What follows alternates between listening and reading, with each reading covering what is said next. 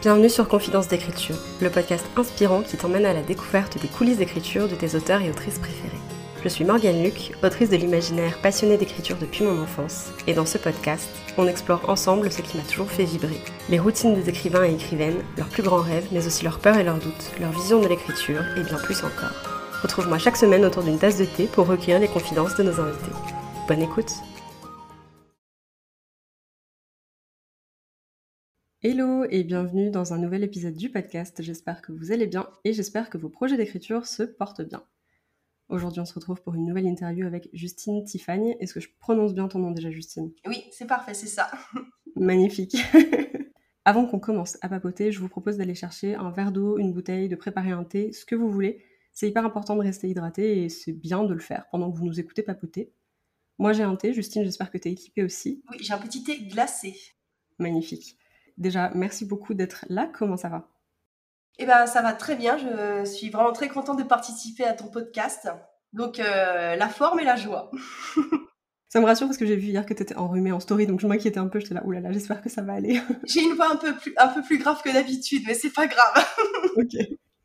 Est-ce que, euh, pour commencer, tu peux te présenter à nos auditeuristes, s'il te plaît? Oui, bien sûr. Donc, euh, je m'appelle Justine Tiffany, j'ai 30 ans. Euh, je suis depuis peu éditée chez Plume Blanche Édition avec mon premier roman de fantasy.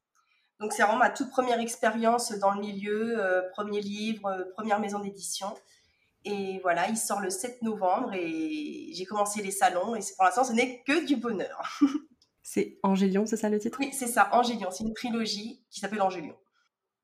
Et du coup, est-ce que tu peux nous dire sur quoi tu bosses en ce moment? J'imagine potentiellement le tome 2, du coup. Alors, le tome 2, euh, ça y est, il est fini, il est imprimé. Oh, ok. Ouais, il est imprimé. J'ai pu le voir justement ce week-end aux Aliénales. Mon éditrice m'avait fait la surprise de me le ramener. Donc là, actuellement, je travaille sur les relectures euh, du tome 3. Ouais, donc tu es quand même plutôt bien avancé dans la parution, dans la parution, dans le travail d'écriture pour la parution, quoi. Comme euh, Plume Blanche fait des, des avant-premières, en fait, à chaque fois d'un an, Bien que le, tome 3 va sortir en 2025 ou 2026, tu vois, et eh ben il faut que je, il soit prêt un an à l'avance pour euh, parce qu'il y a toujours les avant-premières. Donc oui, je suis assez bien avancée par rapport aux dates de sortie. C'est pour ça du coup que tu as déjà ton tome de d'imprimé. Euh, elles impriment à la rentrée, c'est ça tout le catalogue de l'année? Oui, pour le parce qu'elle a fait un gros festival euh, en un gros salon pardon en novembre qui s'appelle Mons, c'est en Belgique. Et là, elle balance toutes les avant-premières. Donc il faut que ça soit imprimé euh, fin de l'été, début septembre, généralement elle imprime. Et du coup, ça me pose un peu question, genre, tu avais écrit une grosse partie de ta trilogie avant d'envoyer et de signer? Oui, oui, oui, parce que euh, en fait, Angélion euh, était sur Wattpad avant, pendant 2-3 ans, donc en fait, sur Wattpad, il y avait déjà le tome 1 et le tome 2. Et quand j'étais éditée, c'est vrai que ça a été facile, entre guillemets, parce que j'avais qu'à reprendre mes écrits les retravailler à fond s'ils en avaient besoin, mais j'ai pas dû créer quelque chose de nouveau. J'ai déjà le tome 1 et le tome 2. Ce qui était pas mal du coup pour les avant justement l'avance qu'il faut avoir euh, chez Plume Blanche, c'était pour le coup bien pratique. Hein. Et le tome 3 par contre, je l'avais pas et j'ai dû tout écrire euh, là récemment, j'ai tout écrit. Mais sinon oui, j'avais le tome 1 et le tome 2. C'est bien tombé comme collaboration. oui, hein, franchement maintenant tu me le dis, oui, je trouve que c'est vachement bien tombé. Si ça te va, on va faire un petit jeu pour briser la glace avant d'enchaîner sur la suite euh, de la discussion. Je vais te demander si t'es plutôt ceci ou cela et tu me réponds un peu du tac au tac ce que tu préfères. Est-ce que tu es plutôt architecte ou jardinière? Jardinière, à fond. Comment est-ce que tu fais du coup pour euh, écrire une, trilogie en jardinant? Est-ce que tu as quand même une idée globale de là où tu vas et après tu j'ai tout fais au fur et à mesure? La structure, généralement j'ai la fin et après tout le reste c'est en écrivant que les idées viennent que je les rattache à ce que j'avais déjà écrit ou après je dis carrément jardinière c'est pareil que les vrais jardiniers ils partent de rien en fait. Et moi c'est vrai que non j'exagère parce que j'ai quand même toujours une structure à la base mais j'ai aucun plan. J'ai essayé d'écrire avec un plan mais en fait ça me bloque. Et je sais pas je vais avoir l'esprit de contradiction je vais jamais obéir à mon propre plan. Donc en fait j'ai l'idée globale et les idées arrivent au fur et à mesure de mon écriture. Est-ce que genre c'est un peu l'impression de t'as, as les piliers de ton point mais il n'est pas forcément linéaire. Des fois, tu vas faire des détours en fonction des, enfin, de ce que tu as envie d'explorer et finalement, bah, tu relis après au fur et à mesure. Mais... Exactement. Et c'est vrai que sur une trilogie, bah, c'est pas toujours facile parce qu'il faut euh, que, ça, que, ça, que ça suive. Surtout quand tu as déjà le tome 1 d'imprimé. Tu imagine, tu as une idée, mais que ça peut pas avec le tome 1, bah, tu es obligé de dire au revoir à ton idée parce que c'est trop tard. Donc, bah, oui, c'est un petit peu euh, rattacher toutes les pièces du puzzle jusqu'à la fin, oui. Je pense que aussi pour ça, c'était pas mal que tu aies déjà tes premiers tomes, tes deux premiers tomes décrits quand tu soumis, parce que du coup, ça t'évite de revenir sur quelque chose après en disant alors, est-ce qu'on peut corriger à nouveau le tome 1 parce qu'il y a quelque chose qui va pas J'y avais pas pensé, mais. Non, non, clairement, euh, j'y avais pas pensé, mais tu as raison, le fait d'avoir déjà le tome 1 et le tome 2 qui avaient été euh, travaillés. J'avais eu une grosse réflexion dessus pendant des années. C'est vrai que c'est plus facile après pour jardiner, tu vois. pour une saga, je parle. Après, pour un tome 1, enfin, pour un tome unique, c'est plus facile de jardiner à droite à gauche. Et pour une saga, oui, comme j'avais déjà réfléchi avant, t'as plus qu'à poursuivre, mais euh, oui, c'est plus simple. Complètement aucun rapport. Est-ce que tu es plutôt thé, café ou carrément autre chose? Je suis plutôt café, mais j'adore le thé. Est-ce que tu es plutôt écriture en solo ou écriture en groupe? Solo. T'as déjà écrit en groupe? Non, mais alors me connaissant, euh, si j'écris en groupe, pia pia pia pia pia, je vais pas du tout me concentrer en fait. Est-ce que tu es plutôt courte session d'écriture ou longue session d'écriture? Plutôt longue, plutôt longue, mais t'as vu, j'hésite quand même dans ma réponse. Parce que parfois, bah, les impératifs font que ça reste court. Et puis parfois, j'ai plus du tout envie d'écrire. Et puis il y a des fois où je suis lancée pendant euh, une heure, une heure et demie sans m'arrêter. Mais je sais qu'il y, y, a des autrices qui font, et des auteurs qui font des sessions longues, c'est genre toute une matinée. Ça, ça m'est jamais arrivé. Généralement, c'est une session longue chez moi, c'est maximum deux heures mais c'est, tu vois, c'est souvent moins. Donc, je, je sais pas, moyenne, des, moyennes. voilà. Ouais, t'es obligé de faire avec les imprévus et la vie aussi autour, quoi. Entre guillemets, genre, dans un monde idéal, ta préférence, ça serait de deux heures. Ouais, une fois que t'es bien lancé, c'est agréable, je trouve. En fait, ce que j'aime, tu vois, c'est finir un chapitre. J'aime pas trop m'arrêter en plein milieu de chapitre et j'ai un défaut euh, que les gens vont sûrement me reprocher, c'est que mes chapitres sont assez longs. Alors, mais j'aime pas m'arrêter en plein milieu d'un chapitre. Après, peut-être parfois, dans la relecture, je vais le couper, tu vois. Mais euh, j'aime bien commencer quelque chose et le finir. Et justement, après, une fois que j'ai fini mon chapitre, genre, je suis dégoûtée, je veux plus écrire. Fini. Stop. Donc même s'il y avait du temps encore après, tu le prendrais pas euh... Je vais pas commencer un nouveau chapitre en sachant que je vais pas avoir le temps de le terminer ou si j'ai plus la foi parce que c'est du sport d'écrire. Quand tu es dans ton écriture, tu es vraiment plongé dedans. C'est physique, ça te mobilise physiquement et mentalement. Et une fois que mon chapitre est terminé, généralement, je veux plus écrire. Donc j'essaye de finir mes chapitres. Je les commence et je les termine. Est-ce que tu es plutôt premier jet ou réécriture? Oh, Réécriture. Oh, et moi, je suis une grosse fan des réécritures. Et j'adore relire, re-relire, re-re-re-relire. Je sais pas pourquoi, mais en fait, j'aime mon histoire et moi, la relire, ça me fait du bien, ça me fait plaisir. ah, c'est trop cool. T'arrives à garder un, un œil un peu frais, entre guillemets euh Alors, je fais le premier jet. Et après, je me force à couper euh, 10 jours minimum pour justement, comme tu dis, un peu sortir la tête du guidon et euh, essayer d'avoir un, un, œil un peu plus frais. Mais euh, oui, sinon, euh, j'adore les relectures. C'est vraiment ma partie préférée. Le premier jet est un petit peu douloureux, je trouve. Et là, tu luttes, tu dis, mais ça va où mon truc? Est-ce que c'est bon ou pas? Et moi, je suis un peu de, de l'école marche ou crève. C'est-à-dire que même quand ça me plaît pas, je fais écris, écris, continue, écris, tu reviendras après. Parce que je sais que je suis plutôt bonne en relecture. Enfin, en relecture, en, oui, en relecture, c'est pour peaufiner, améliorer. Et mes premiers gestes sont souvent euh, pas beaux, ils sont presque pas lisibles. Quand je compare avec mes autres copines, de, par exemple Sacha qui m'envoie là ses premiers jets, ses premiers jets ils sont nickel en fait, rien à voir avec les miens. Moi, il faut absolument que je, que je relise. Hein. J'ai des premiers jets très brouillons.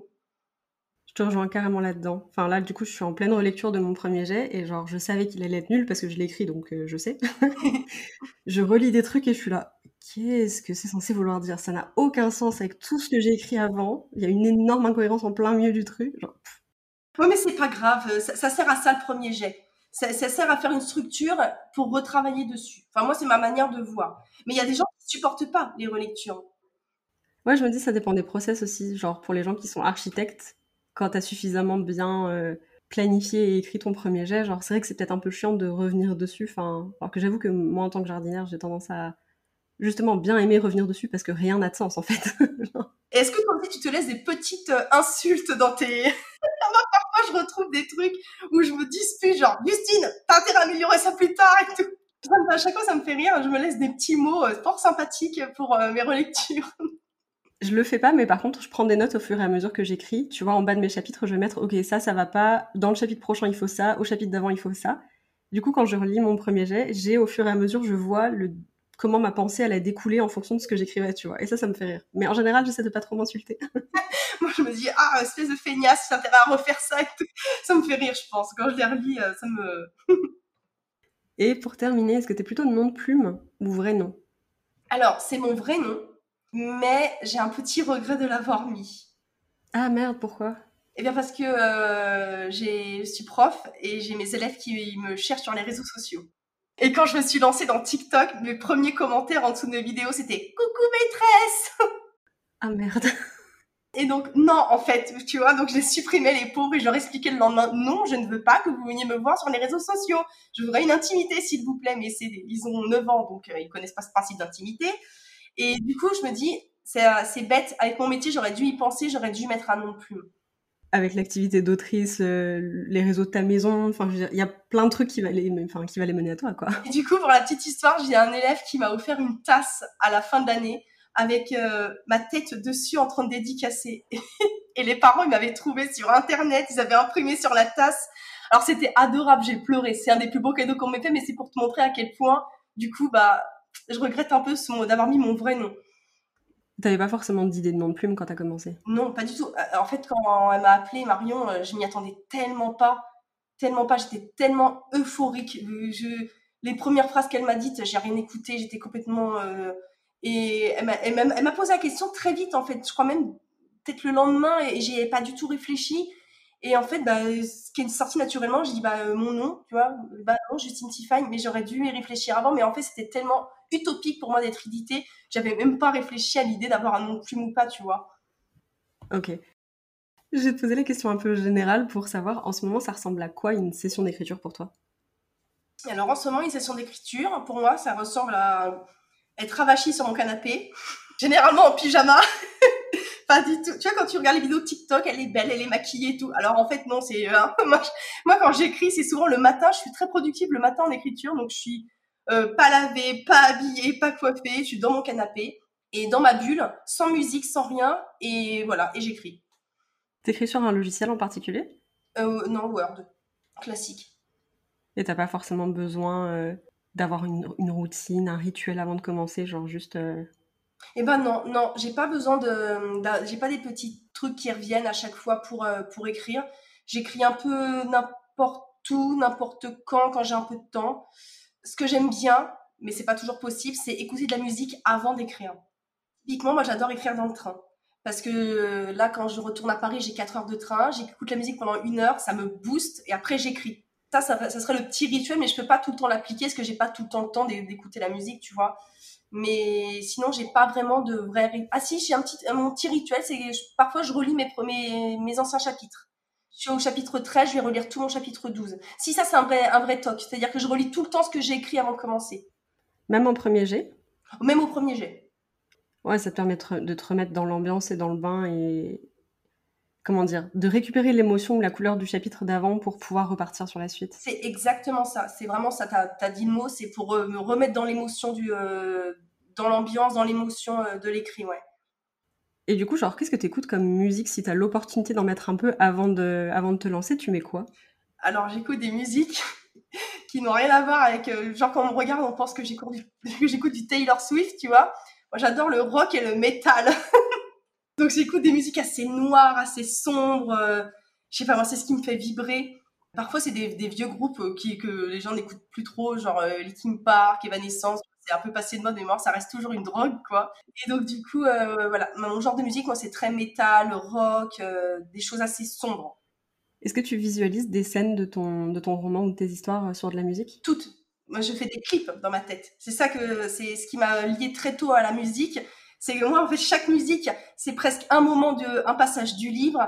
J'ai des playlists dans mon Deezer où euh, c'est pour tel livre, parce que j'ai plusieurs projets de livres, donc il y a une playlist pour tel livre, une playlist pour tel livre.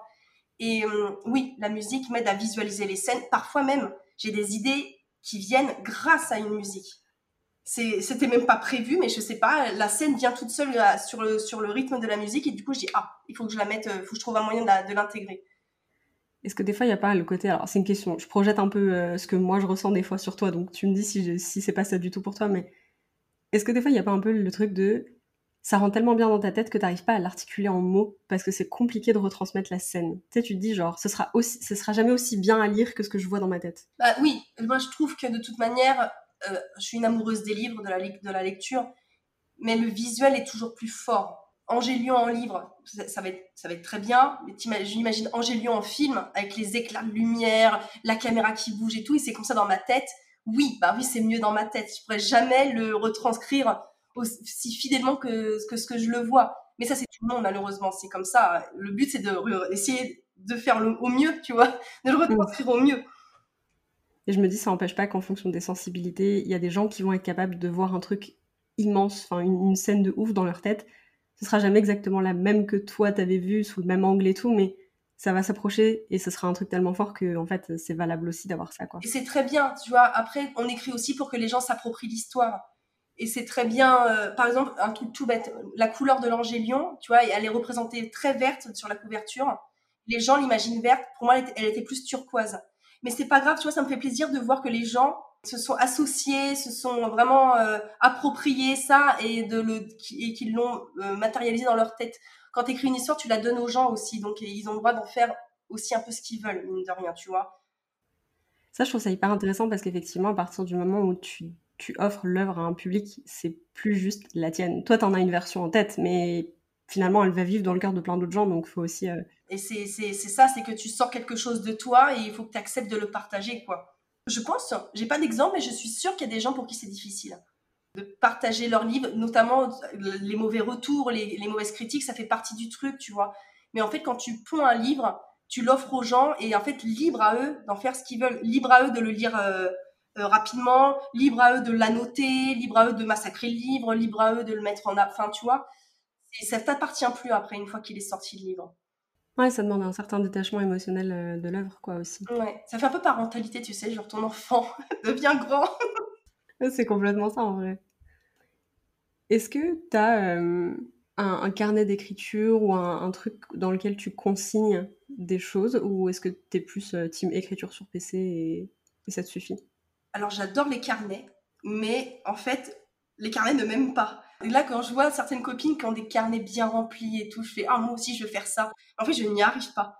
Donc j'achète des carnets, j'écris des petits trucs dedans, mais j'arrive jamais à structurer ma pensée dans un carnet. C'est dommage parce que par contre j'y arrive sur, sur le téléphone, dans les notes d'iPhone. Mais j'ai vraiment tout euh, plein de notes remplies, euh, précises, etc. Et j'aurais tellement aimé réussir à mettre ça dans un carnet, mais je n'y arrive pas. Donc je suis plutôt euh, vraiment 100% clavier, quoi. Mais ça, je comprends. Tu sais, je trouve que hum, sur un truc numérique, en fait, si tu as besoin d'une ligne de plus parce que tu as oublié une info avant qui était reliée à autre chose, bah tu peux la créer toi-même. Alors que sur un carnet, c'est écrit, c'est écrit, tu vois. Donc des fois, tu te retrouves à avoir des trucs brouillons de tous les côtés que tu peux pas remettre ensemble. Enfin... Et puis moi, j'aime pas mon écriture, j'aime pas écrire à la main spécialement, tu vois. Ça, ça a jamais été quelque chose d'agréable pour moi, donc je pense que ça joue aussi, mine de rien. Mais quand je vois les beaux carnets, Laetitia Danae, c'est la, la, reine pour ça. Elle a des carnets euh, avec une calligraphie, ça fait rêver, avec des beaux post-it et tout. Moi, c'est euh, c'est des gros pâtés dans mon, dans mon iPhone, ça fait pas très. Euh, mais bon, écoute, ça fonctionne, c'est le principal. Hein. Oui, tant que ça fait le taf, après, on n'en demande pas plus. Hein. Oui, voilà, exactement.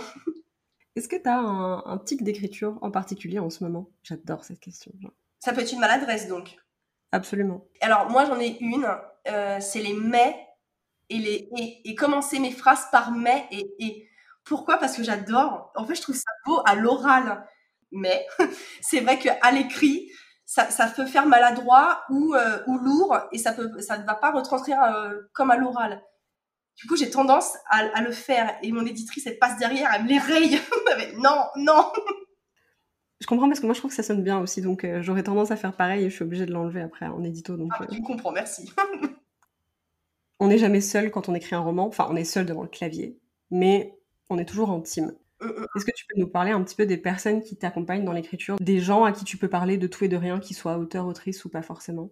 Alors j'ai une, super expérience là-dessus parce que donc justement j'écris depuis que j'ai 16-17 euh, ans et je n'ai jamais réussi à terminer un livre. À chaque fois j'abandonnais, je me lassais, etc. Je sais ce que je rencontre Wattpad. Pourquoi? Parce que Wattpad est une communauté qui te suit, qui te fait des retours, qui t'encourage, etc. Et c'est grâce, vraiment, s'ils m'entendent certains, merci. C'est, je, le répète tout le temps, c'est vraiment grâce à Wattpad que j'ai réussi à terminer mon livre. Parce que, comme tu dis, on était une team qui réclamait les chapitres quand ça n'arrivait pas, et que du coup, moi, je ne suis pas du tout autodidacte, j'ai toujours besoin qu'on me prenne par la main et qu'on me, guide. Et le fait d'avoir ce, petit groupe de lecteurs qui étaient avec moi, j'ai réussi vraiment à terminer mon livre grâce à ça. Donc, tu as raison, on écrit presque jamais, je pense, un livre toute seule. Moi, je l'ai écrit avec une communauté que je ne connaissais pas, que je connaissais pas en vrai, qui était que virtuelle, mais elle m'a clairement mené euh, à là où j'en suis actuellement. Sans Wattpad, je n'aurais jamais réussi parce que j'avais déjà essayé des dizaines et des dizaines de fois avant et je n'avais jamais réussi. Et après, euh, j'ai mon binôme diabolique Sacha, avec qui euh, je partage beaucoup euh, mes écrits, euh, notamment là sur le tome 3 où elle me bétalie. Et oui, c'est très précieux d'avoir des retours sur ce que tu écris parce qu'au bout d'un moment, toi, tu ne vois plus ce que tu écris. Surtout dans une saga qui est, entre guillemets, longue. Elle n'est pas longue en tome, mais elle est longue en pages. Enfin, moi, je connais tellement l'histoire que parfois, j'ai pas le recul de me dire, ah, mais non, mais ça, le lecteur, il peut pas le savoir. Ou ça, le lecteur, il peut l'avoir oublié. Tu vois, parce que moi, c'est tellement ancré dans la tête, l'histoire, que euh, j'ai pas de recul. Donc euh, oui, c'est super important d'être entouré de, personnes pour partager euh, ton écriture. Mon éditrice, moins dans la construction de l'histoire, parce qu'elle n'a pas le temps, elle gère plein d'autres écrivains. Mais par contre, oui, dans les éditos, là, c'est un petit moment où elle, elle, se met avec moi, elle me fait ses retours, etc. Et après, c'est à moi de, de, de, travailler dessus. Mais elle n'est pas là tout au, tout au long du fil de l'écriture, forcément. Est-ce que ça n'a pas été trop compliqué de posté sur Wattpad la première fois? Bah non, justement, parce que en fait, moi j'avais un problème, c'est que j'écrivais et je voulais pas qu'on me lise. Très paradoxal, hein, tu hein, es d'accord? J'avais un blocage, je ne voulais pas qu'on lise ce que j'écris euh, à visage découvert comme ça. Et du coup, bah forcément, au bout d'un moment, quand tu n'écris que pour toi et que tu n'as pas de retour, tu te lasses. Enfin, peut-être que certains, certains ne se lassent pas, mais moi, je me lassais d'écrire dans le vide un peu, tu vois. Et du coup, c'est pour ça que ça restait au fond des tiroirs. Et un jour, j'ai découvert Wattpad j'ai découvert l'anonymat. Je m'appelais Avilinel sur euh, Wattpad. En fait, donc, c'était pas Justine Tiffany. Et là, j'ai balancé tous mes écrits et ça me gênait pas. Quand on me faisait des critiques, quand on me disait que c'était bien ou, pas. Enfin, il y avait un espèce de mur entre moi et l'écrit qui me protégeait. C'était le fait d'être anonyme. C'était un point où, par exemple, mon conjoint, ça fait longtemps qu'on est ensemble et il a appris très tard que j'écrivais parce que même à lui, j'en parlais pas. J'en parlais à personne. Il n'y avait que mes parents qui savaient que j'écrivais. Parce que j'avais honte. Trop bizarre. Ah, c'est vrai Ah ouais Et maintenant, j'ai honte d'avoir eu honte, mais bon. c'est ce qu'on appelle un développement de personnage. Exactement. Pourquoi t'avais pourquoi avais honte? Est-ce que c'était un truc que personne faisait autour de toi et du coup tu te disais que c'était pas normal? Eh ben, je pense qu'il y a de ça, t'as raison. Je pense que j'étais la seule à être dans mes délires euh, de, trucs, d'histoires euh, inventées, que du coup je me sentais peut-être en décalage. Puis je sais pas, j'arrive pas à, mettre les mots sur pourquoi euh, j'arrivais pas à dire que j'écrivais, je, le disais à personne, j'avais, mais même quand j'étais éditée, j'ai même pas ressenti de la fierté, tu vois, j'étais super heureuse, heureuse à en mourir, mais j'étais, je sais pas, ça reste quelque chose qui est très, euh, c'est compliqué pour moi, je sais pas. Alors maintenant que je, que je suis éditée, que le livre est sorti, j'ai pris beaucoup de recul, évidemment. Mais au tout début, les tout premiers écrits, quand tu tâtonnes et que tu commences, c'était terrible pour moi. Je voulais que personne me lise, vraiment. Sauf que c'est complètement paradoxal et ça ne peut pas marcher. Il faut qu'on te lise pour que tu progresses, il faut qu'on te lise pour que tu sois encouragé, etc. Donc c'est pour ça que ça ne marchait pas. Et Wattpad, ça a vraiment été une expérience merveilleuse. Je sais que certains en souffrent sur Wattpad parce que pas de visibilité, pas. Mais alors ça a été une super expérience. Et c'est quoi ton, ton premier souvenir de l'écriture? On creuse encore un petit peu plus loin. La première fois où j'ai eu envie d'écrire, j'étais petite, hein. je devais avoir 7-8 ans j'étais au centre aéré et euh, il y avait une petite, euh, c'était pendant la guerre du Kosovo, il y avait une petite Kosovarde qui est arrivée au centre aéré et elle parlait qu'à moi.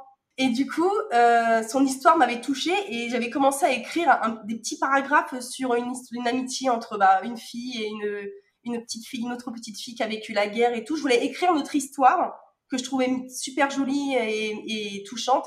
Mais bon, j'ai écrit, je pense, 20 lignes, tu vois, et après j'ai laissé tomber. Mais c'est mon premier souvenir d'écriture. C'est la première fois où j'ai ressenti l'envie le, et le besoin d'écrire, de raconter. C'était ça pour moi ma première approche.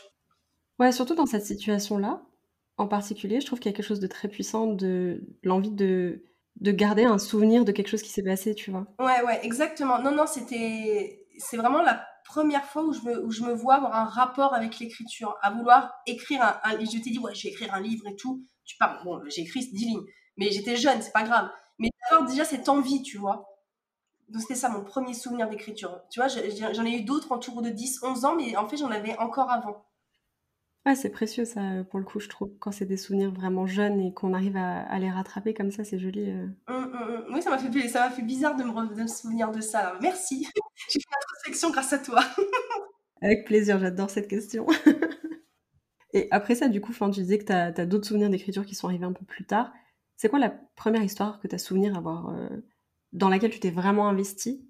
Et après, euh, la première histoire que tu as finie, parce que tu disais c'est deux histoires différentes. Donc, euh. Oui, donc celle-là avec la petite fille, je l'ai abandonnée. Et après, quand j'étais en sixième, j'ai écrit et j'ai réussi à le terminer, 200 pages. Alors 200 pages catastrophiques par contre, hein, on est d'accord, hein, bourré de fautes d'orthographe, de clichés, de tout ce que tu veux. Enfin, j'avais 11 ans, ok? 11 ans. Mais j'ai réussi à écrire 200 pages, ça s'appelait Natuka, m'en rappelle encore. Et je l'avais donné à mon papa pour qu'il euh, pour qu'il lise. Il m'avait dit, hé, c'est pas mal. Il m'avait encouragé et tout. Donc euh, c'est vrai que mes parents m'ont toujours encouragé par contre dans l'écriture. Ça parlait d'un monde toujours de la fantaisie. Ça j'ai toujours été attirée par ça de, toute manière. Et voilà, Natuka, c'est la, la première histoire que j'ai écrite de A à Z. Impressionnant du coup. Quand tu dis 200 pages, c'est 200 pages PC ou 200 pages à la main? Non, non, PC, PC. Ah ouais, c'est énorme en plus euh, pour une enfant de 10-11 ans. Euh. Ouais, j'étais vachement investie dans cette histoire. Et je voulais, je voulais pareil, en faire une grande saga et tout, mais c'est parce que tu, on rêve quand on est enfant. Franchement, maintenant avec le recul, je me dis, c'est pas mal. Hein. Je me dis, ouais, c'est pas mal à 11 ans et tout, 10-11 ans. Ma maman, elle retapait à l'ordinateur. Enfin, moi, je tapais à l'ordinateur plein avec toutes mes fautes d'orthographe et ma mère, elle retapait derrière en essayant de retirer les fautes d'orthographe. C'était n'importe quoi. Un travail d'équipe depuis le début. Exactement. Et après ça, tu disais que tu avais enchaîné pas mal d'histoires que tu n'avais pas terminées. Après, j'ai écrit une histoire. Euh, c'était un peu. Euh, je sais pas si tu connais le film Les Autres. C'est un vieux film avec Nicole Kidman. Oui, absolument. Ben, je l'ai regardé au collège et ça m'a traumatisée parce que je devais avoir 12 ans. Donc. ah ben, moi, j'adorais ce film. Je pense que je devais avoir 14, 15 ans, peut-être un peu plus vieille. Et j'avais écrit. Maintenant, on appellerait ça une fanfiction, tu vois. Mais à l'époque, j'avais tout pompé en fait, clairement. Mais n'empêche que pareil, j'avais réussi à, j'avais réussi à gratter 200 pages. Ça s'appelait le puzzle. Et donc lui, j'avais réussi à le terminer aussi. Mais pareil, c'est sans le côté, entre guillemets, prod, avec les relectures, etc. Pour moi, à l'époque, terminer un livre, c'était terminer de l'écrire, point. Hop, next. Alors, c'est pas vraiment comme ça que c'est dans la, dans la vraie vie. Et donc, il y, y a eu ça que j'ai terminé. Et après, j'avais commencé une espèce de d'histoire surnaturelle qui s'appelait euh, The Curse. Et euh, pareil, je l'ai pas terminé. Après, enfin, il y en a plein. Franchement, je me, par contre, c'est rigolo. Tu vois, je me souviens de tous les titres des livres que j'ai jamais terminés. Ah si, après j'ai commencé à écrire un livre qui s'appelait... Lui en plus je vais l'écrire. Je compte, lui je compte le reprendre et l'écrire. Euh, ça s'appelait Les Mélingrades. C'était une histoire de vampires parce que j'adore les vampires aussi. C'est ma créature euh, surnaturelle préférée. Et euh, j'avais commencé à écrire, j'avais pas mal gratté sur ce, sur ce projet, mais pareil, comme je te racontais juste avant, au bout d'un moment tu te lasses et j'avais arrêté. Et Angélion, j'ai dû l'arrêter. J'ai commencé à l'écrire, j'avais 17 ans, je l'ai terminé à 27, 27, 28, t'imagines? Nombre de fois où j'ai, je pense, franchement, 5-6 fois, j'ai dû tenter de l'écrire, le truc. Et j'arrête pas. Ah ouais. Ah, donc tu as des, des, projets même maintenant euh, qui, te, qui te suivent depuis plusieurs années et que tu vas, sur lesquels tu vas bosser maintenant. Euh? Ah oui, oui, oui. Il y a une dizaine de livres que je veux écrire. Et euh, pratiquement tous, ils ont pris naissance à mes 16-17 ans. Je sais pas pourquoi j'avais une, une imagination ultra fertile à cette époque-là. Ah, toujours maintenant, j'espère, mais vraiment, ça pulsait. À 16-17 ans, j'étais vraiment à fond dedans. Et toutes les idées que j'ai eues à 16-17 ans, je veux les écrire. Alors, ça sera sûrement abordé d'un autre point de vue, plus, plus adulte, forcément. Mais au moins, la trame principale sera là, quoi. Et Angélion est avec moi depuis que j'ai 17 ans. Et tu l'as posté sur Wattpad. Il était déjà en ligne en 2017, on est d'accord? Oui, 2017, oui. Mes premiers chapitres, je les ai postés en 2017. Et euh, comment ça s'est passé? Parce que du coup, donc, ça t'a permis de, l'écrire, de le poster, d'avoir des retours dessus. À quel moment tu t'es dit, je peux en faire quelque chose de plus et je vais le soumettre? À un moment donné, quand j'ai atteint des bons euh, classements, et que je commençais à avoir des bonnes stats, j'avais un, très gros taux d'engagement. Je crois que j'étais à 75 ou 80% d'engagement dans les chapitres. Et c'était des longs chapitres. J'avais des lecteurs qui, qui étaient... J'avais à peu près 200, 250 lecteurs réguliers qui se connectaient à chaque fois pour lire tous les chapitres. Et ça, plus les classements, je me suis dit, bon, Justine, peut-être que ton histoire, elle n'est pas nulle. Parce que bon, sur Wattpad, il y a à boire et à manger. Hein, euh. je, suis très contente d'avoir eu des bons classements sur Wattpad, mais c'est pas non plus compliqué de se différencier. Euh. Donc, je, prenais du recul par rapport à ça. Quand je voyais que ça marchait bien sur Wattpad, je me disais, oui, mais bon, c'est que Wattpad. Et après, je me suis dit, bon, écoute, Justine, là, tu as écrit euh, l'équivalent de je sais pas combien de chapitres ça faisait sur Wattpad, on était dans les 80 chapitres, bah, l'équivalent de deux tomes, tu vois. Je me suis dit, bon, tente quand même, tente. Qu'est-ce que ça te coûte Tu vois, donc euh, je l'ai retiré de Wattpad et euh, en prévenant les lecteurs qui ont été super gentils et super compréhensifs. Et bah voilà, je l'ai retravaillé à fond, euh, surtout le début, parce que je sais que c'est le début qui est déterminant pour une maison d'édition. Donc surtout le début, etc. Et après, bah, je l'ai envoyé, quoi. Euh, comme tout le monde, hein, je l'ai envoyé, je me suis pris... Alors j'allais dire, je me suis pris des refus, mais non, je me suis pris des ghostages, surtout.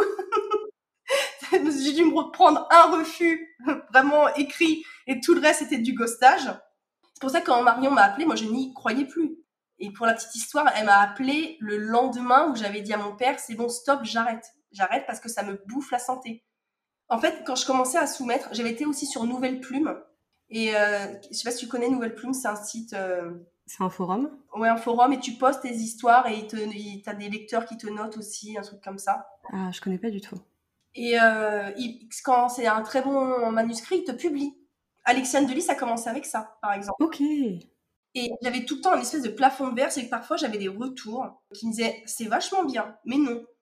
franchement, il vaut mieux avoir un non, c'est nul, pardon, mais au moins tu reprends, tu vois. Mais là, tu es là, tu es en mode bah si c'est bien, euh, qu'est-ce que je fais euh, Je continue, je, change quoi, tu vois. Et ça, c'était dur à, gérer. Et j'avais dit à mon père, j'arrête, ça me fait trop de mal, ça me bouffe la santé, je ne veux plus euh, tenter d'éditer un livre. Et le lendemain, Marion, elle m'appelle. Ouais, c'est ouf. C'était merveilleux. Franchement, c'est un des plus beaux jours de ma vie. Quand est-ce que. Enfin, c'était à peu près à quelle période au niveau des années que tu as fait tes soumissions? Alors, j'ai posté en 2017, 18, ça devait être en deux. Ah oui, non, c'est bon, je m'en souviens, c'était pendant le, Covid. Ouais, j'en étais sûre. Ça n'a pas aidé. Parce que du coup, tout le monde s'est mis à. Il y a beaucoup de gens qui se sont mis à écrire pendant le Covid, sauf que moi, j'avais pas fait exprès, j'avais terminé mes centaines de relectures à ce moment-là, et j'ai envoyé à ce moment-là, quoi.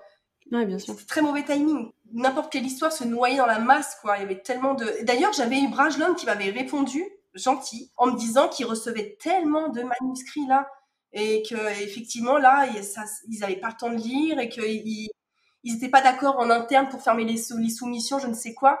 Et j'ai bien compris que c'était pas le moment d'envoyer le manuscrit, quoi. Mais bon, bah, c'était c'était trop tard, c'était envoyé. C'était 2020, 2020, 2021, ouais. Ouais, t'es pas tombé dans la bonne période. Du coup, c'est aussi pour ça, je pense que j'ai eu, enfin, j'avais pas de réponse ou des, enfin, c'est l'angoisse. Pas du tout envie de revivre ça. C'est, je pense que c'est la, la, phase la plus dure quand tu veux écrire. Ce, ce moment où tu te dis, euh, bon, allez, je l'envoie, et en fait, t'es plus maître de rien, tu peux plus rien faire. Tu vois, un texte, tu peux l'améliorer. Euh, une fois qu'il est là, en train de sortir, tu peux faire la pub pour qu'il, qu'il marche bien. Tu as des clés. Mais une fois que tu l'envoies par mail, tu peux rien faire. Tu peux rien faire. C'est vraiment à l'autre en face de, faire quelque chose. Et c'est super dur là de lâcher. C'était horrible. C'est vrai qu'avec Sacha, on en parle souvent de, cette période-là. Franchement, c'est terrible hein, pour les jeunes auteurs là de prendre tous les tous les vents, tous les, les ghostages. C'est dur, c'est dur, dur, dur. Il y a un truc qui est très compliqué avec le fait de comment tu tournes la page quand on t'a juste pas répondu. Ben oui. Surtout quand je lis qu'apparemment il y en a qui répondent au bout de c'était 4 ans. Enfin, euh, faut pas, faut pas abuser, respecter les gens quand même. Euh, dis non à la tu vois, mais ne réponds pas non au bout de 4 ans. parce que, mais moi, même encore à l'heure actuelle, je me dis, ça se trouve, Brajon va me répondre à quelque chose, parce que je l'avais envoyé à Brajon, donc quand même. Ils vont me répondre quelque chose au bout de 4-5 ans. Quelle idée. Mais euh, toi, tant, que tant que t'as pas ton nom, c'est humain, tu espères. Tu mm. espères, c'est normal. Ah, ça, je, je comprends complètement, je suis en plein dedans, donc. Et euh, moi, si j'ai un conseil à donner, c'est de vraiment, euh, peut-être qu'on en parlera après, mais euh, ce qui a beaucoup changé dans ma perception, c'est que quand j'étais complètement novice, pour moi, il fallait être dans une grande maison d'édition pour que ça fonctionne. Pas du tout. Tu es parfois tellement bien mieux loti dans une petite moyenne maison d'édition. Et euh, faut pas hésiter à envoyer à des petites ME ou, des moyennes ME qui vont, elles, prendre le risque de, de t'éditer, de te lire. Plume Blanche m'a signé, elle me connaissait pas, j'aurais très bien pu ne jamais finir la saga. J'aurais très bien pu partir dans un délire avec des ovnis qui débarquaient dans le monde fantasy, tu vois. Enfin, ils te font confiance et du coup, parfois, tu es vraiment bien mieux loti dans des petites moyennes structures que dans des très grandes. Donc, envoyer des petites et des moyennes structures. Et euh, tu nous disais, tu as pas mal réécrit du coup euh, Angélion avant que, que la version euh, qui existe là soit publiée. Est-ce que tu sais quelle version est publiée? C'est la V combien? Oh Non, je sais pas. Aucune idée. si je compte rapidement là, c'est facilement, sans exagérer, c'est la v, V10, V11. Hein. Je trouve ça génial parce qu'il y a souvent cette, tu sais, cet effet de comparaison où tu vas lire un livre génial que tu as acheté en librairie et les gens vont se dire, mais moi, le mien, il n'est pas aussi bon. Mais c'est parce que c'est pas une V1 en fait. Genre, t'es pas en train de lire un premier jet, jamais. Donc, c'est hyper intéressant. Attends, même quand t'écris une saga, c'est super intéressant ce que tu dis. Et tiens, là, je passe un message. Quand t'écris une saga et que t'as écrit ton tome 1, qui est tout beau, tout net, tout propre, en fait, toi, tu as tellement été habitué à le lire, à lire quelque chose de propre, que quand tu repasses sur ton, ton, ton jet euh, du deuxième tome, ou même du troisième tome, ou quand tu dois réécrire, tu as l'impression que ce que tu écris, c'est tellement nul, c'est tellement pas qualitatif, parce qu'il y a, y, a, y a, un trop, trop gros gap entre ta version finale et ta version, euh, ta version V1. Et c'est normal. Et ça, ça, tu vois, ça m'a, ça a failli me bloquer dans l'écriture quand j'ai commencé à réécrire le tome 3, enfin, pardon, pas à réécrire, à écrire le tome 3 en train de me dire, mais je sais plus écrire en fait. Quand je lis ce qu'il y a dans le livre et ce que je lis là sur mon Word, je sais plus écrire. C'est fini, c'est fini, ma carrière est terminée, mon Dieu, quelle horreur. bref, tu vois, tout le blabla là. Et en fait, c'est normal. Et c'est un syndrome qui a un nom. Il y a comme le syndrome de l'imposteur. C'est pas ça, c'est un autre syndrome. C'est Sacha qui me l'a appris. J'ai oublié ce que c'était en anglais, une mémoire de poisson rouge. C'est un vrai syndrome quand tu passes d'un travail qui est nickel, qui est sorti, qui est publié, et que tu dois recommencer sur un brouillon et que du coup tu n'arrives plus à écrire parce qu'il y a trop gros gap quoi. C'est terrible ça. Là, je l'ai vécu aussi et du coup ça me rassure que ça ait un nom ce truc-là. Comment est-ce que tu décrirais ta relation avec ta maison d'édition? Moi, il faut savoir que j'ai du caractère, mais j'ai euh, une tendance à être naïve et à faire confiance aveuglément aux gens. Ce qui peut poser problème. Et j'avais une idée euh, de, la, du monde de l'édition, euh, genre tout le monde est honnête, tout le monde est intelligent et merveilleux, tu vois. Quand j'ai reçu mon contrat de Plume Blanche, je ne l'ai même pas lu. Moi, j'étais tellement excitée. Ah oui. C'est en mode, il est où le stylo, il est où le stylo, vite, faut que je lui renvoie dans l'heure, elle va changer d'avis, tu vois. Et c'est mon, mon conjoint qui dit, tu te calmes, je vais lire le contrat. Donc, lui, il a lu mon contrat. Moi, j'étais incapable de le lire. Et pourquoi je dis ça? Parce que je serais tombée sur une mauvaise maison d'édition. Je me serais faite, mais démontée pour rester polie. Quand j'ai signé avec Plume Blanche et que je l'ai annoncé sur les réseaux sociaux, il y a des autrices qui sont venues me voir, que je ne connaissais pas, qui m'ont envoyé des messages en me disant tu as tellement de chance de signer ton premier contrat chez Plume Blanche parce que tu es safe. Et c'est la vérité, parce que maintenant que ça, va faire un an que je suis dedans, j'entends des histoires, Morgane, mais des histoires. Je pensais même pas que c'était. D'ailleurs, ce n'est pas légal, ça devrait même pas être possible. Et je, à chaque fois, je me dis, j'ai même fait une vidéo TikTok là-dessus en me disant, mais moi, je me serais fait, mais vraiment pigeonner royal. Parce que trop d'excitation, comme ça touche. Et puis, c'est humain parce que ça touche à un rêve, en fait d'être édité. Et as tendance à vouloir tout sacrifier pour que ton rêve se réalise. Et moi, je me serais faite vraiment plumer. Et donc, ma relation avec ma maison d'édition, c'est euh, vraiment. Euh, moi, je, je les remercie euh, du fond du cœur. Et je suis ultra bien là où je suis. Pour te dire, je veux même pas aller ailleurs. Je suis entourée, je suis en confiance, je suis dans un cadre honnête, respectueux. Et en plus de ça, cerise sur le gâteau, ça fait un peu petite famille.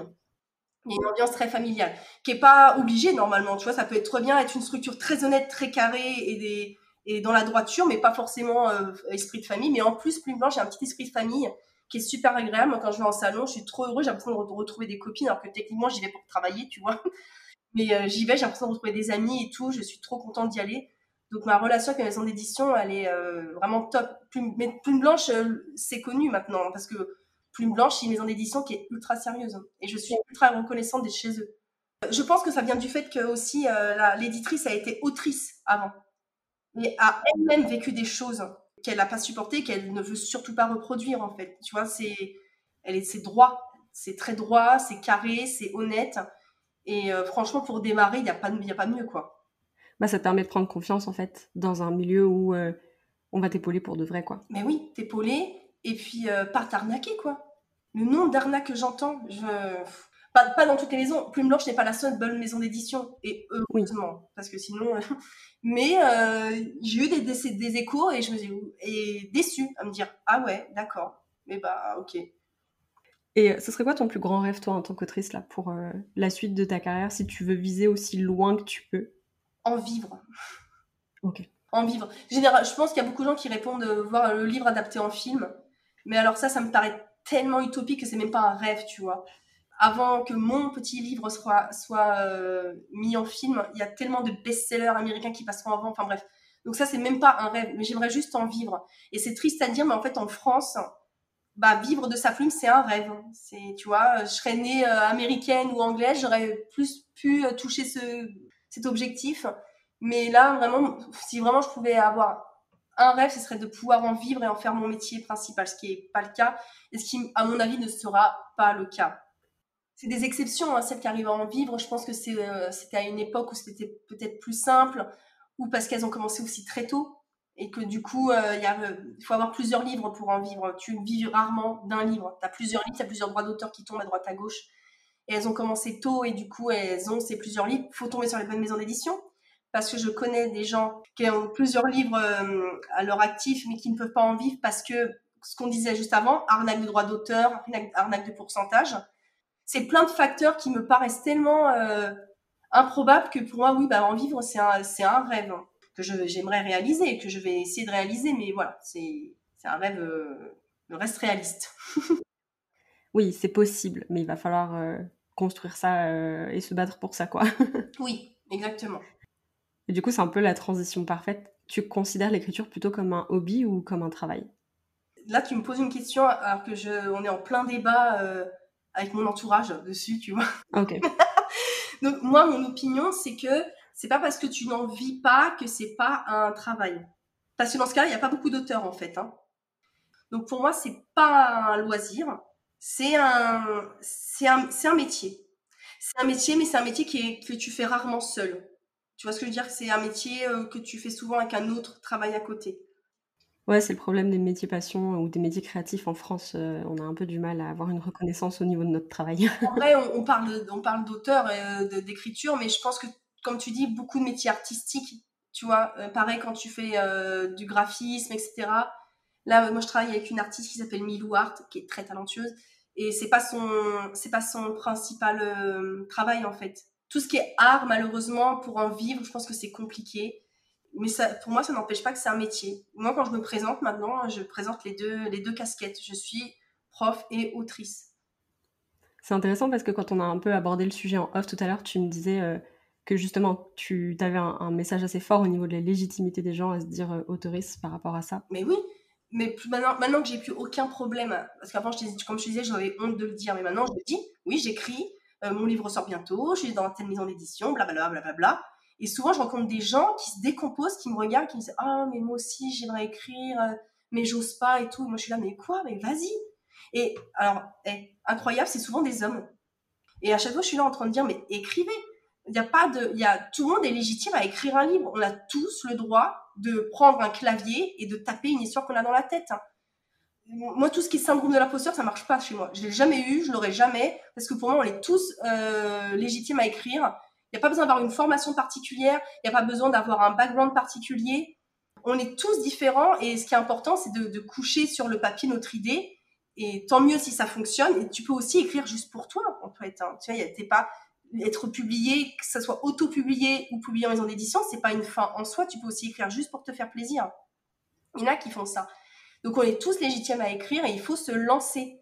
Parce qu'en en fait, tous les grands auteurs, si tu vas par là, ils ont tous, à un moment, écrit un premier jet tout cata, tu vois. J'aime un peu le, comment, le côté vindicatif qui ressort. non, mais c'est vrai, il faut écrire. Si on a envie d'écrire, il faut écrire. Enfin, il y en a pour tous les goûts. Moi, par exemple, j'ai pas, pour l'instant, j'ai pas eu de mauvais retour sur Angélion parce qu'il n'est pas sorti et que du coup, il n'y a pas un gros lectorat qui a eu accès. Et que s'il y a des mauvais retours, bah, en fait, ils sont pas venus me le dire, tu vois. Mais c'est normal d'avoir des mauvais retours, c'est normal que des gens n'aiment pas ce que tu écrives, c'est normal que des gens adorent ce que tu écrives. En fait, il en faut pour tous les goûts. C'est comme euh, comme un plat, il y en a qui aiment, il y en a qui n'aiment pas. Et, voilà, c'est comme ça que ça fonctionne. Et si, si, si être auteur, c'est en vivre, dans ce cas-là, il n'y a pas beaucoup d'auteurs sur Terre, en fait. Et puis même, si les gens te disent pas légitime, si toi tu... Enfin, je sais pas, pour moi, c'est des questions d'embrouillage de, de, cerveau, là. Écrivez si vous voulez écrire, en fait. Euh, écrivez vos histoires, quoi. Il n'y a pas à se poser plus de questions. J'aime bien ce truc-là, parce que c'est souvent quand tu commences à te poser trop de questions que tu t'empêches de faire des choses. Mais oui et puis, et puis même si t'as pas... C'est quoi la légitimité d'écrire, en fait? C'est quoi? C'est-à-dire, il faut avoir fait Elle, il faut avoir fait Hippocagne, il faut avoir eu la lecture de la, de la Blanche, il faut avoir lu des classiques, tu vois. C'est, dire quoi être légitime à écrire ça, ça, En fait, ça n'a pas de définition. À partir de quand tu es légitime à écrire ou pas? Tu vois, enfin, je veux dire, si tu poses cette question-là à 100 personnes, tu vas avoir 100 réponses différentes pour la simple et bonne raison qu'il n'y a pas de définition d'être légitime à écrire ou pas. C'est tout. Si tu as envie d'écrire, tu écris. Après, quand tu veux passer au cap au-dessus, le cap euh, d'après et que tu veux être édité, là, c'est autre chose parce que du coup, bah, même maintenant, malheureusement, il faut rentrer dans des espèces de cases, euh, voilà. Mais écrire, vraiment, tout le monde peut écrire. Et encore même, tu vois, pour les cases euh, dont tu parles pour la publication, alors je suis complètement d'accord, mais c'est des cases commerciales, ça n'a aucun rapport avec la valeur de la personne, tu vois. Donc même là, finalement, la légitimité, c'est un truc qui est un peu... Enfin, ça n'a pas de sens, quoi. Exactement, quand... Franchement, parfois les gens se mettent des, se mettent des, freins, alors qu'en fait, ça n'a pas lieu d'être. Du coup, ça te bloque, tu n'écris plus, alors qu'en vrai, tu pourrais très bien écrire ton petit truc, quoi. C'est quoi le meilleur conseil qu'on t'ait donné en tant qu'autrice? Écrire. Ouais. Et euh, écrire, écrire, écrire. Et après, tu as tout le temps un temps, de toute façon, où tu vas revenir tranquillement pour, euh, pour améliorer ou, euh, ou voilà quoi. Donc, le meilleur conseil qu'on m'ait donné, moi, c'est juste écrire et se faire plaisir. Et écrire ce qu'on aime aussi, tu vois. il y a un peu l'idée que, enfin, tu sais, c'est le truc qui tourne à chaque fois, mais écrire un roman que tu aimes parce que tu vas tellement travailler dessus que si tu l'aimes pas, c'est pas la peine. ah bah oui, moi j'adore, enfin, pour moi, Angélion, c'est une histoire merveilleuse. Je dis pas ça en mode grosse tête, je dis ça parce qu'en fait, je l'ai sorti de mon cœur et c'est un livre que j'aurais aimé lire. Et je pense que c'est ça le secret pour euh, euh, écrire un bon livre, c'est qu'il faut aimer de tout ton cœur ton livre, ton histoire. Parfois, moi, ça m'arrive d'écrire et me dire, attends, là, il y a un truc que j'aime pas. Je cherche même pas à comprendre, je supprime. Je me dis, si jamais ça va pas, ça file pas droit dans mon cœur, je supprime. Il y a un truc qui va pas, ça bloque, euh, je, supprime, je reverrai demain. Mais ça m'arrive hein, de relire des passages et de me dire, ça, j'aime pas, il y a un truc que j'aime pas dans l'histoire là. Là, c'est une question d'instinct aussi. Ouais, je pense, beaucoup. C'est quoi la dernière chose que tu as apprise dans ta vie d'autrice? Alors, j'adore cette question. Il y a deux choses. Alors, bonne ou pas bonne? Je vais te dire les deux. le côté, un truc négatif que j'ai appris dans ma vie d'autrice et qui m'a pareil m'a laissé euh, pantoise, euh, c'est qu'il y a des maisons d'édition qui éditent des livres sans les lire. Quand je dis des, chefs, euh, des chefs d'édition, hein, évidemment que le manuscrit va être lu par des correcteurs, on est d'accord des, éditeurs qui signent des livres qui ne lisent même pas. Pourquoi? Parce que le nom est célèbre, parce qu'il y a une grosse communauté euh, derrière qui savent que ça va vendre, ou parce que ça répond clairement à des critères, à des cases qu'ils veulent cocher, donc ils éditent sans lire. Et ça, je trouve ça assez incroyable. Donc ça, c'est le négatif. Après, quelque chose de positif que j'ai appris, c'est ce que je te disais tout à l'heure, c'est que on n'a pas besoin d'être dans une grande maison d'édition pour euh, que son livre ait une, belle vie, un beau succès ou pour te sentir bien. Parce qu'il n'y a pas que le succès, tu vois. C'est tellement impossible de vivre de, l'écriture qu'en fait, il faut aussi qu'il y ait un côté plaisir où tu te sens bien. Et tu n'as clairement pas besoin d'être dans une grande maison d'édition pour être bien. Ça, c'est quelque chose que j'ai appris dans la vie d'autrice et que j'apprends à chaque fois que je vais en salon et que je papote à droite à gauche. ouais. Est-ce que peut-être tu peux nous parler d'une peur ou d'un doute que tu as en ce moment? Oui, bah, je pense que. après, c'est une peur très classique, tu vois. J'ai peur que. Angélion, ça a pris un petit peu de. Ça a fait une mini, j'ai bien dit une mini hype, qui, est en train de, m'auto-exciter là, et j'ai peur que ça retombe comme un soufflet. Mais ça, je pense que c'est tous les auteurs. J'ai peur qu'à la sortie du livre, il n'y a rien qui se passe, tu vois.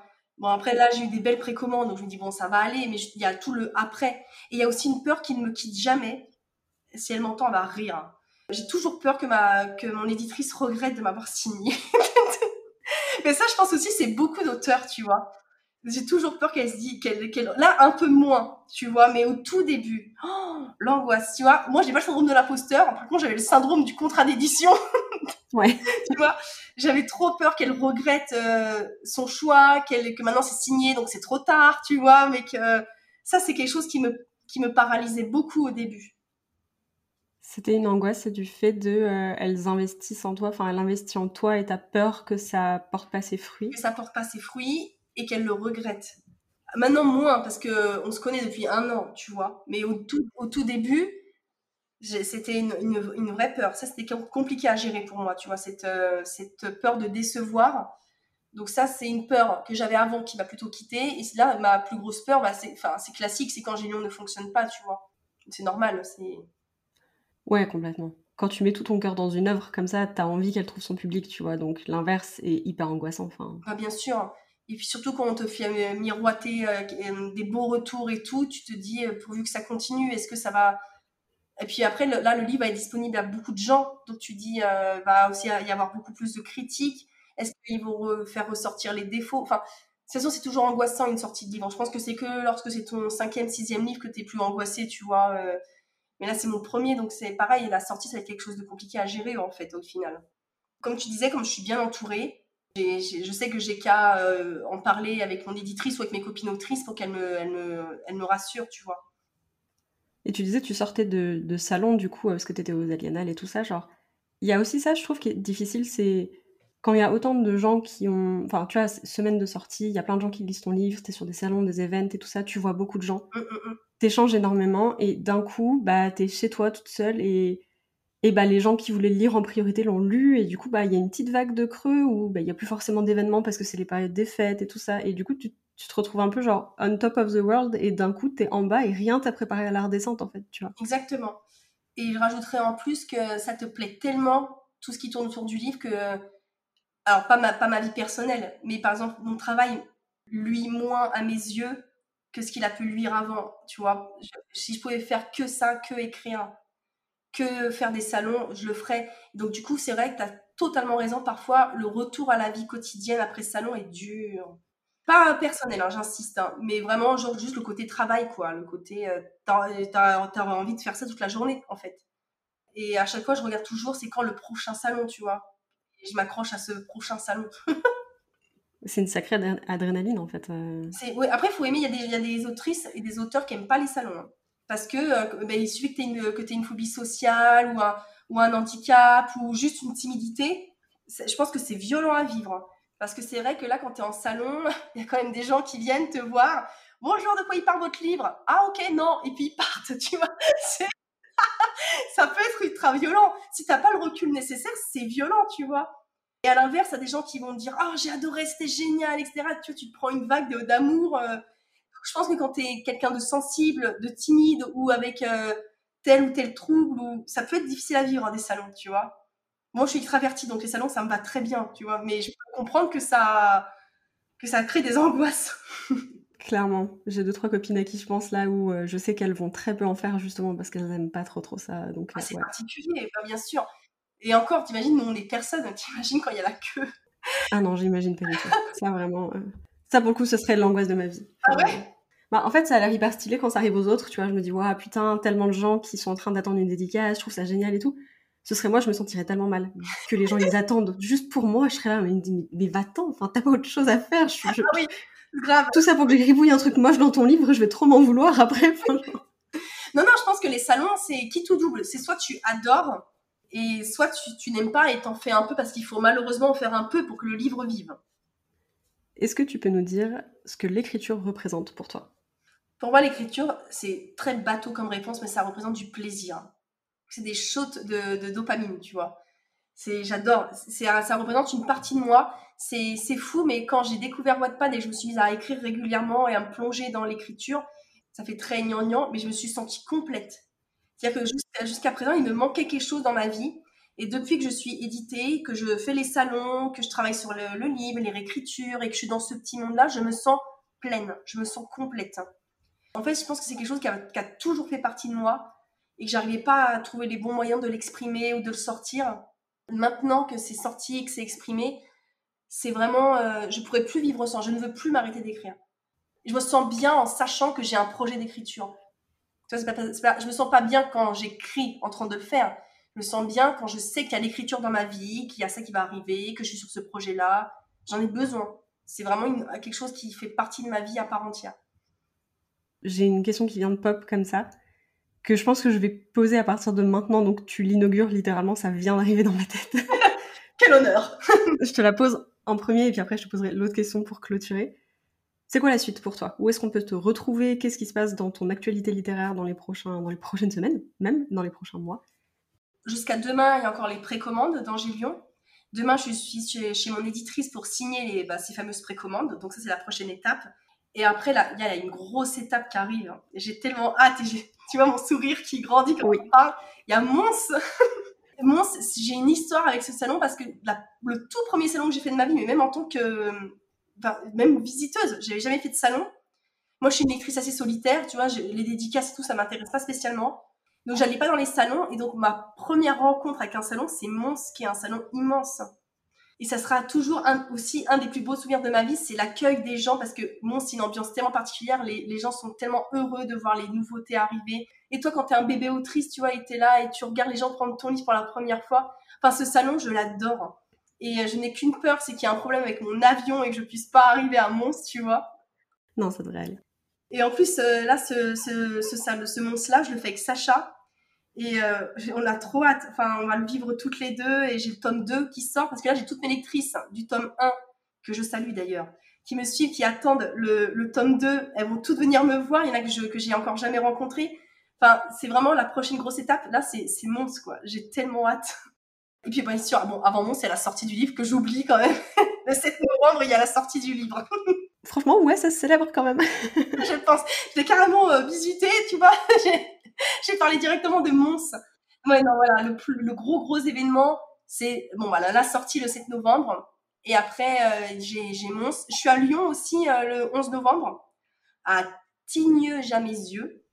Une euh, petite dédicace dans un Cultura. Mais voilà, le gros, la, le gros événement, c'est Mons, là. Trop bien. Et du coup, pour conclure, est-ce que tu peux nous lire la dernière phrase que tu as écrite? Alors, la dernière phrase que j'ai écrite d'Angélion, c'est Lilium, je suis bien pire que ça. Je suis un homme qui n'a absolument plus rien à perdre. Alors, avec ma voix de bisounours, ça rend un peu moins bien. Imagine une grosse voix caverneuse, ok? En vrai, l'ambiance est assez désespérée, j'aime bien. Alors, ça, c'est très drôle. Ça fait rire mes copines. Moi, je, je suis un bisounours, je suis très joyeuse dans ma vie et j'adore écrire des histoires dark. C'est ton, comment C'est ton red flag d'autrice. Tu es bisounours, mais tu es très dark. oui, j'aime bien écrire les histoires sombres. Justine, merci beaucoup, beaucoup d'être venue. C'était un plaisir de papoter avec toi. Je te suis de très près, du coup, pour euh, la sortie de ton roman. J'ai trop, trop hâte. Euh, et j'espère que tu passeras un très bon moment à Mons, du coup. Monde a compris que j'aimais Mons, hein Merci de nous avoir accompagnés tout au long de cet épisode, j'espère qu'il t'a plu. Tu peux retrouver les liens de nos invités dans les notes de l'épisode et suivre le podcast sur Instagram à confidence d'écriture pour découvrir toujours plus d'auteurs et d'autrices inspirantes. N'hésite pas à soutenir le podcast en lui laissant une note sur ta plateforme d'écoute. Quant à nous, on se retrouve tous les lundis et tous les jeudis pour un nouvel épisode. Et en attendant, bonne écriture.